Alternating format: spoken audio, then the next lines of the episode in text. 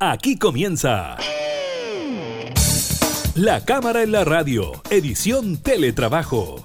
Una revisión de la agenda legislativa de las diputadas y diputados, con la conducción de la periodista Gabriela Núñez. Información, música y actualidad en La Cámara en la Radio, edición Teletrabajo, por Radio Cámara de Diputadas y Diputados de Chile.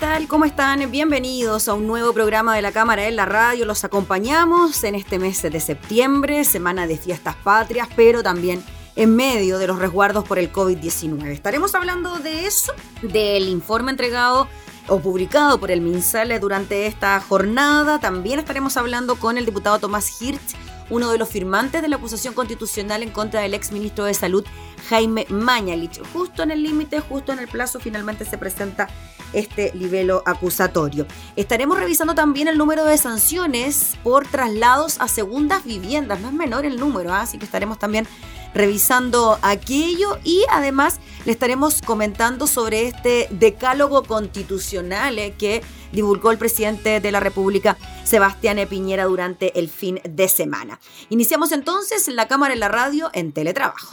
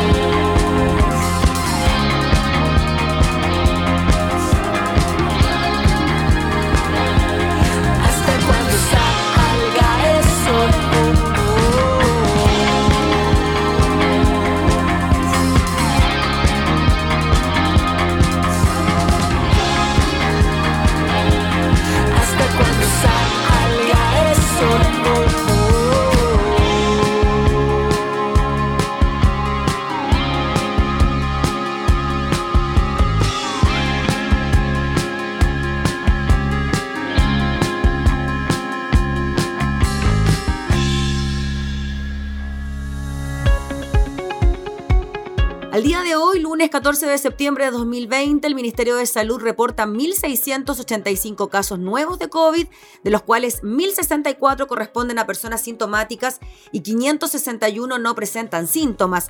Además, se registraron 60 test PCR positivo que no fueron notificados. La cifra total de personas que han sido diagnosticadas con COVID-19 en el país alcanza las 436.433 personas.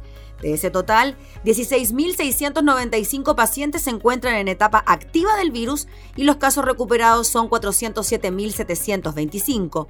En cuanto a los decesos, de acuerdo a la información entregada por el Departamento de Estadísticas e Información de Salud, en las últimas 24 horas se registraron 64 fallecidos por causas asociadas al COVID-19. El total de fallecidos asciende a 12.013 personas en el país. A la fecha, 906 personas se encuentran hospitalizadas en unidades de cuidados intensivos, de las cuales 689 están con apoyo de ventilación mecánica y 117 se encuentran en estado crítico de salud. Todavía hay un total de 503 ventiladores disponibles y el número de residencias sanitarias disponibles de 151 con 10.235 cupos.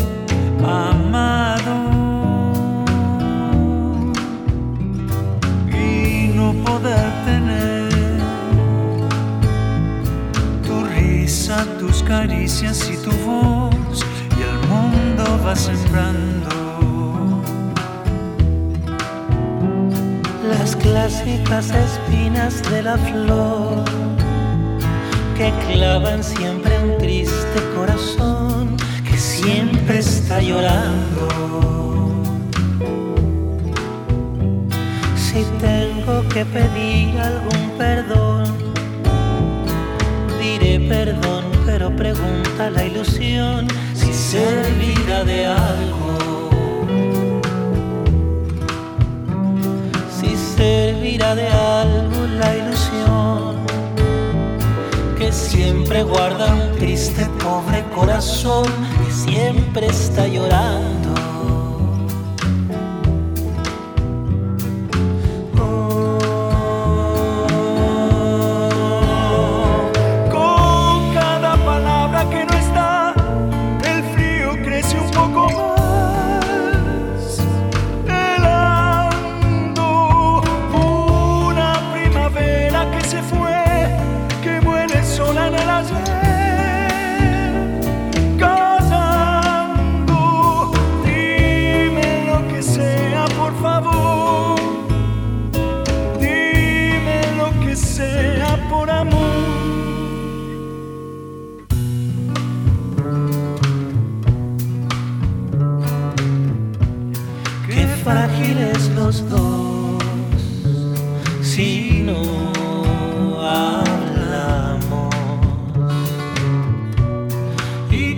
Hermosa canción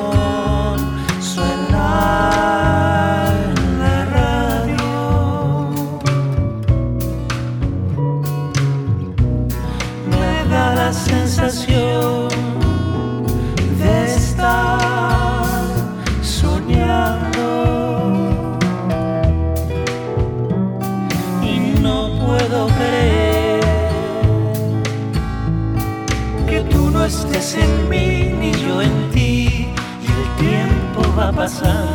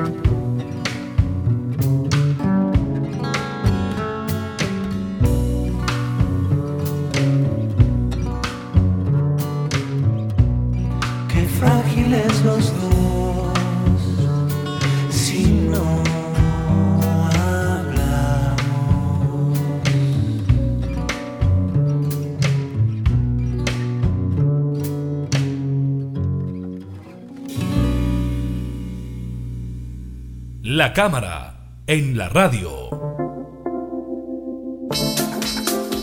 Parlamentarios de la oposición presentaron una acusación constitucional en contra del ex ministro del Interior Jaime Mañalich. Se le acusa al ex ministro de poner en riesgo la vida de la población. La diputada Claudia Mix, por ejemplo, quien fue quien lideró de alguna manera la construcción de este libelo, reiteró el llamado a las bancadas para apoyarla, en medio de críticas también por parte de sectores, principalmente de Chile Vamos, por la presentación de la misma. Quien eh, firmó esta acusación eh, constitucional es el diputado Tomás Hirsch, con quien tomamos contacto de inmediato. ¿Cómo está, diputado? Muchas gracias por recibirnos. Hola, ¿qué tal? ¿Cómo estás? Un gusto. Muchas gracias por la invitación. Diputado, Primero, en términos súper simples y súper concretos, ¿por qué cree usted que el ministro o el exministro Jaime Mañalich debe ser acusado constitucionalmente y esto de alguna manera u otra le impediría, si es que esto resulta y si es acusado, no ocupar, por ejemplo, ningún cargo público en cinco años? Mira, yo desde hace ya varios meses, mientras él todavía era ministro, había llegado a la convicción que el ministro estaba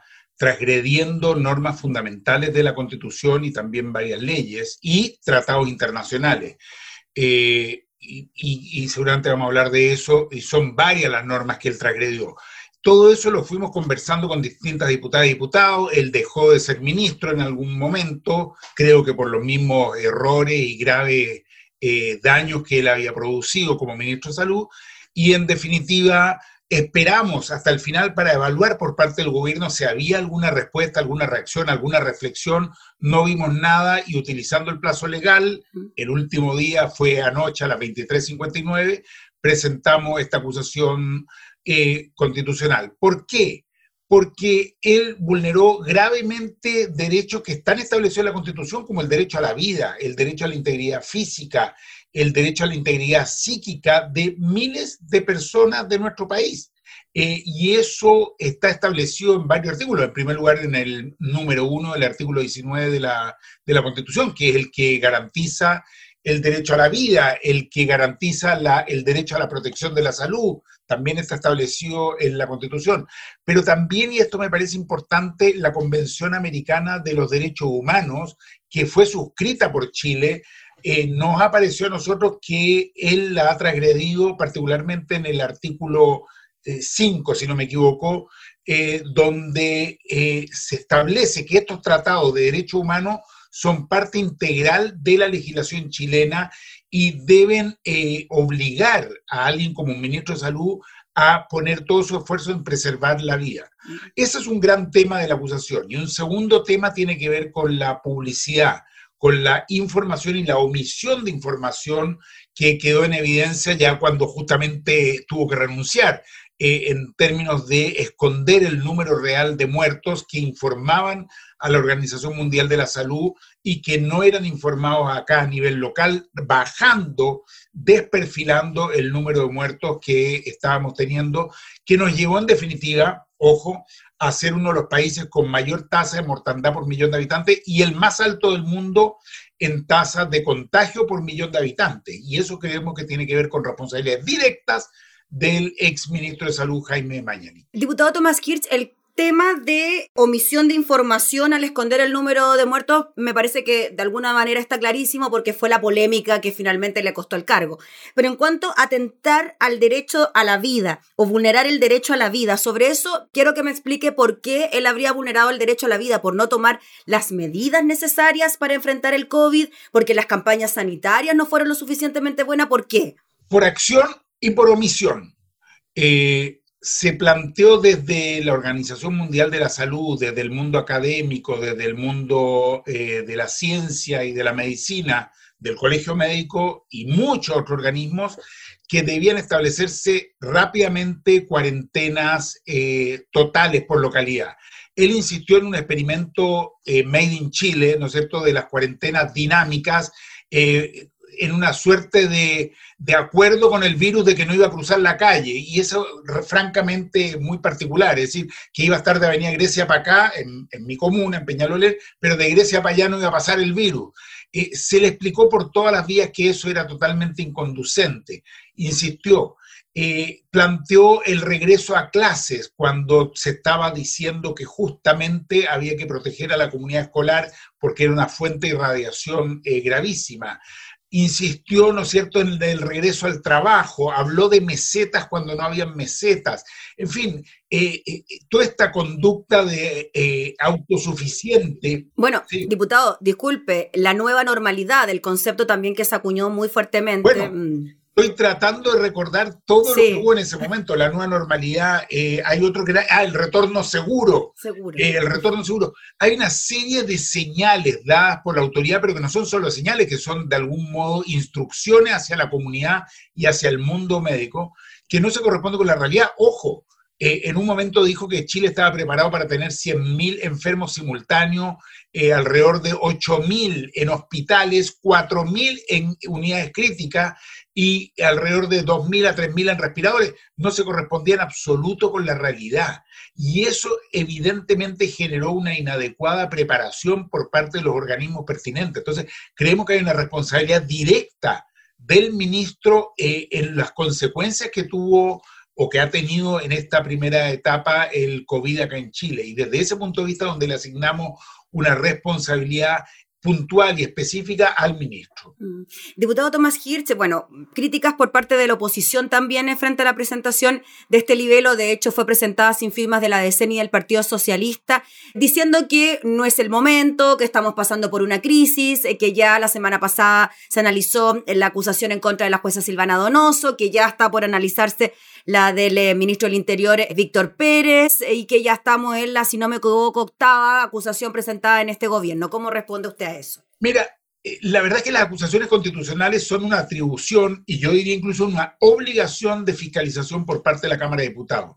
Nosotros como diputadas y diputados eh, legislamos, representamos y fiscalizamos y eso muchas veces no se entiende bien tenemos que fiscalizar los actos de, las autoridades públicas, porque eso es lo que nos exige la Constitución y las leyes. Y por supuesto, cada vez que eh, hay una acusación constitucional o una interpelación a un ministro o una sesión especial, por supuesto que hay sectores que dicen que les parece inadecuado, que es una pérdida de tiempo, que hay que estar preocupado de otras cosas, pero bueno, esas son eh, frases típicas y clásicas que las dicen, o incluso me voy a incluir, las decimos todos cuando la otra parte hace algo que no nos gusta. Entonces, es evidente, es como lo que está pasando hoy día con el gobierno y Contraloría. Contraloría ha actuado, ¿no es cierto?, en relación a la actuación de siete generales. Eh, y bueno, y el gobierno inmediatamente dice que no le parece cuando siempre ha avalado lo que hace Contraloría en otros casos. Lo mismo pasa con nosotros. Eh, la derecha acaba de poner una acusación que avanzó hacia el Senado, ¿no es cierto?, contra una ministra de la Corte de Apelación de Valparaíso y les pareció razonable y que no era una pérdida de tiempo. Ahora que nosotros ponemos esta acusación, les parece que estamos distrayendo la atención. Bueno, eso ha sido y va a seguir siendo así. Ahora bien, algunos partidos efectivamente no la suscribieron, no la firmaron, pero sí han manifestado que quieren conocerla a fondo, estudiarla adecuadamente, formarse una opinión y en definitiva aquí lo importante no es quiénes y cuántos la firman. Lo importante es lo que se haga hoy día en la comisión que se tiene que elegir de cinco diputadas y diputados y luego la votación en la sala. Eso es lo más importante mm. y ahí esperamos nosotros realmente que estén los votos de la democracia cristiana y del Partido Socialista, porque ellos saben perfectamente a través de sus alcaldes y alcaldesas, a través del mundo social en el que están vinculados, que aquí la acción y las omisiones del ministro causó tremendo, tremendo daño a miles de familias chilenas. Diputado Tomás Hirsch, bueno, además de las críticas de la misma oposición, hay críticas, por supuesto, por parte del gobierno, habló el vocero, Jaime Belolio, dijo que las acusaciones no tienen fundamento, que son, comillas, el triste legado de la oposición más eh, radicalizada, eh, otros dijeron que, claro, el diputado Javier Macaya, estoy leyendo acá, dijo que esto demuestra dónde están las prioridades y las ideas políticas de la izquierda. También van en la misma línea, ¿no? De que no es el momento, que estamos en medio de una crisis, va como por ahí también la respuesta por parte del gobierno. Evidentemente, es lo que yo te decía, es decir, siempre hay algún sector que no le gusta las acusaciones constitucionales cuando es hacia alguien que eh, está involucrado, vinculado con ese sector, pero yo creo que nosotros no podemos tomar las decisiones en función del gusto o el disgusto que le produzca alguna autoridad. Creo que habría sido al revés, una irresponsabilidad histórica eh, que nos habrían pasado la cuenta, por lo demás, miles, cientos de miles de personas, si es que no se ejercía nuestra facultad fiscalizadora respecto de las acciones y las omisiones del ex ministro Mañalich. Es decir, creo que hemos actuado con seriedad, con responsabilidad. Aquí no hay ningún aprovechamiento político, porque el, ministro, el ex ministro ya no es ministro, así que eh, tú entenderás que no hay posibilidad de que lo saquemos del cargo si él ya no lo tiene. Tampoco he sabido yo que él esté pensando en postularse a algún otro cargo. Así que no hay un ánimo ni de venganza ni ni de ganar puntos políticos. Hay una situación que generó un grave daño a la ciudadanía por acción y omisión de un ministro, hay transgresión desde nuestro punto de vista a la constitución y a las leyes, ha habido desinformación gravísima eh, hacia la población y eso tiene que ser al menos investigado. Ahora, puede ser que una mayoría de la Cámara de Diputados se forme la convicción de que no hay mérito. Bueno, está bien. Yo por lo menos respetaré la decisión y el voto que ejerzan las diputadas y los diputados. Mm. Diputado Tomás Hirsch, finalmente, quienes dicen que el ministro Jaime Mañalich, el exministro ya, comillas, pagó por sus errores al salir del cargo, al haber salido del Ministerio de Salud. ¿Usted cree que eso fue suficiente? No, porque son situaciones distintas. Eh, nosotros eh, no estamos buscando que alguien pague por errores, eso, eso le corresponde más bien a la justicia. Él asumió, o el gobierno asumió el costo político que significaba mantenerlo como ministro y lo sacó. Ese es un tema. Luego, si es que hay eh, alguien que considera que el ministro es responsable civil o penalmente, bueno, se querellará, hará una demanda, una querella ante los tribunales nosotros estamos haciendo la fiscalización que nos corresponde como, como Cámara de Diputados y Diputadas, y por lo tanto son tareas distintas, son miradas distintas. Eh, nosotros no buscamos que él pague un costo, no es al menos mi mirada.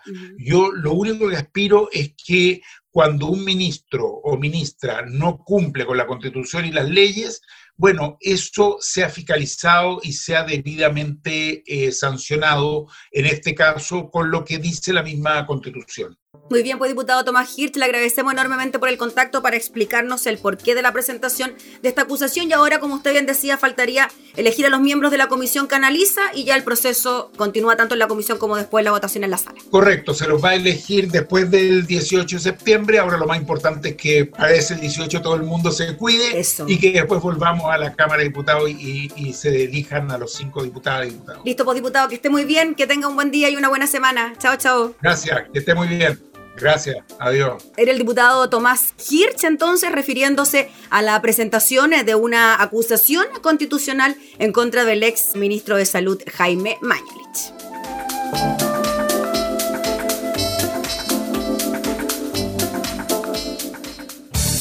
Estás escuchando La Cámara en la Radio, edición Teletrabajo, con la conducción de la periodista Gabriela Núñez.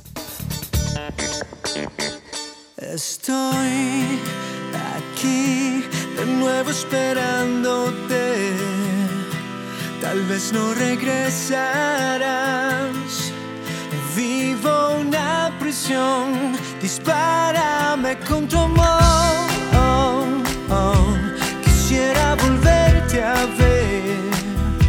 Ya no hay luz en la ciudad.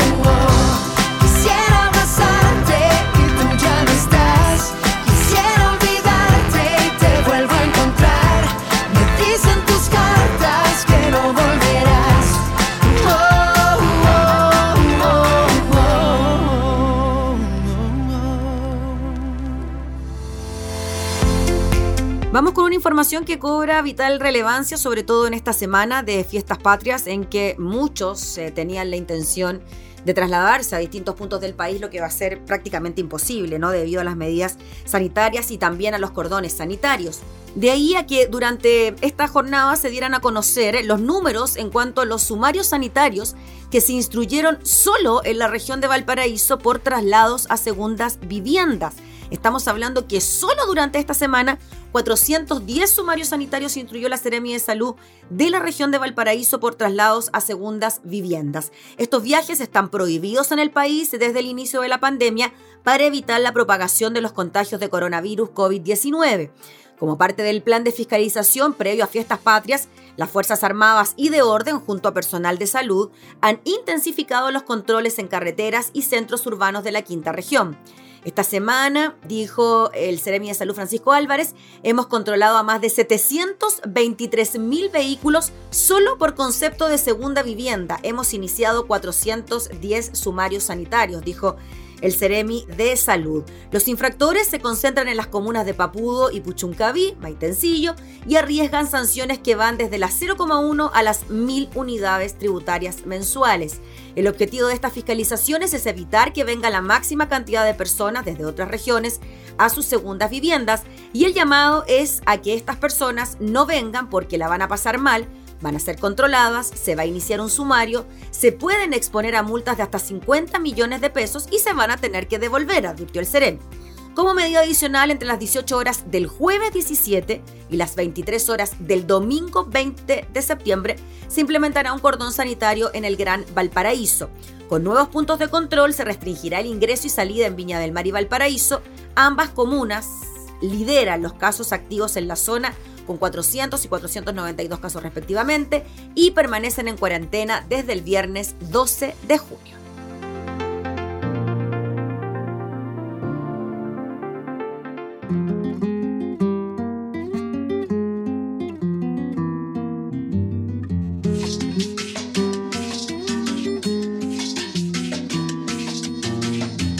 Déjame hablarte, no te vayas antes, déjame contarte sin perder el Todo lo que pillo es tus pasos, que fríos de tus pies chiquitos a mi corazón. Ahora sí instinto no te has dado cuenta, ¿acaso no ves tu reflejo en el vidrio? Todo lo que hiciste es pelearte conmigo, si es una venganza dime por favor. Quiero escucharte y verte mejor, ser tu amigo, tu amante, tu amor. Y una vez porque no dejas de lado me escuchas a mí confía, confía. Si nunca confiaste en nadie, ahora es el día, confía. ¿Por qué te escondes? Porque yo me guardo. ¿Por qué hacerse loco si estamos a mano? No pasa nada si estamos un rato sin nada que decir, no, no es primera vez. Estamos claros, nadie es inocente. Repite la historia, lo dice la gente. Pero quisiera cambiar el presente. Mejor habla cosa, no dejar pa' después. Voy a seguir regando esta razón pa' que crezca bien fuerte en los dos. Pero es momento que tú te decidas de una pasarlo mejor, por eso confía.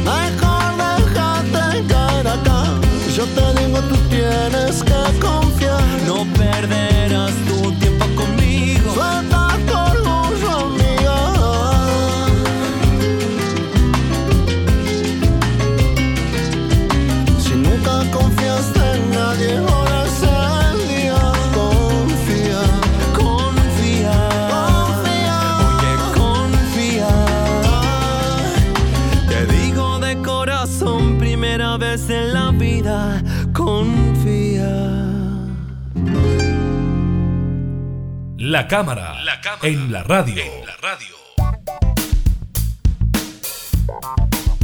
Revisamos una información que aparece en el diario El Mercurio, pero ya esto se dio a conocer durante el fin de semana.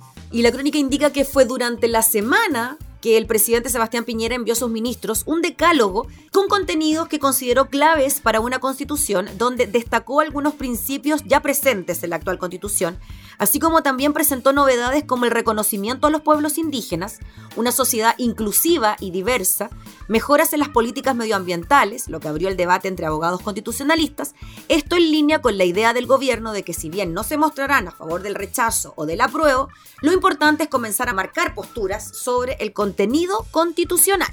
Básicamente está defendiendo el texto actual el presidente, está dando a conocer que su sector o él deberían defender el texto vigente, planteó el constitucionalista de C. Tomás Jordán. Sin embargo, consideró que existen algunas novedades, como por ejemplo que se le da relevancia a la idea del Estado solidario y parece abandonar la idea del Estado subsidiario propiamente tal y que se recogen temas actuales como la igualdad entre hombres y mujeres y también los pueblos indígenas. Por su parte, Catalina Salén, constitucionalista de la Universidad Católica, dijo que varios de los conceptos que da el presidente ya están en la Constitución y en realidad debieran estar en cualquier constitución, como por ejemplo la separación de poderes del Estado, el derecho a la vida o la libertad de expresión. Es valorable, dijo, que se rescate aquí.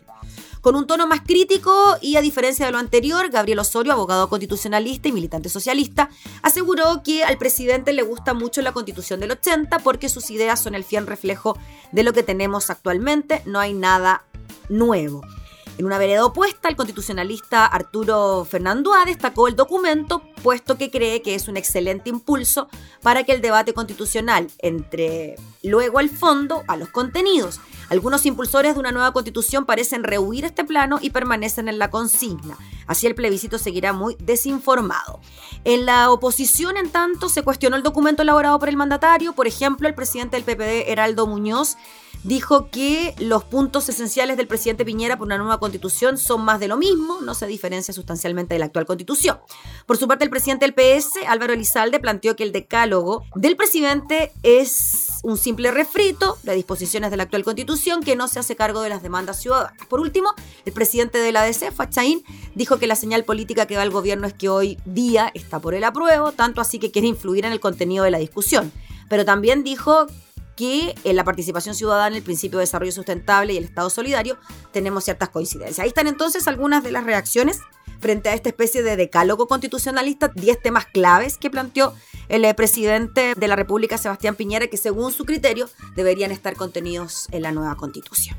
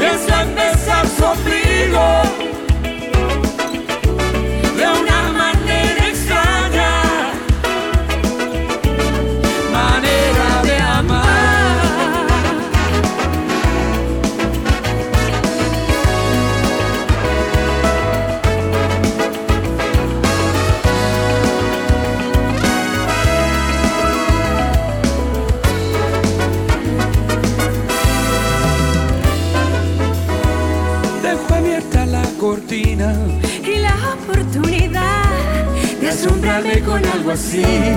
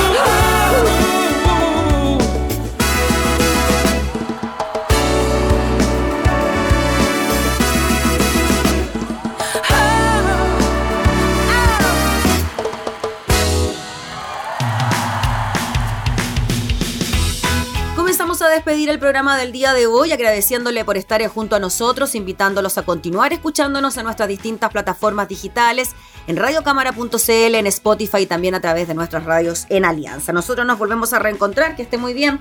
Hasta entonces.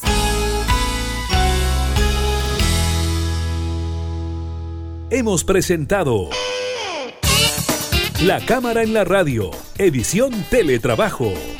Una revisión de la agenda legislativa de las diputadas y diputados, con la conducción de la periodista Gabriela Núñez. Información, música y actualidad en La Cámara en la Radio, edición Teletrabajo, en Radio Cámara de Diputadas y Diputados de Chile. Hoy más que nunca, acercando las leyes.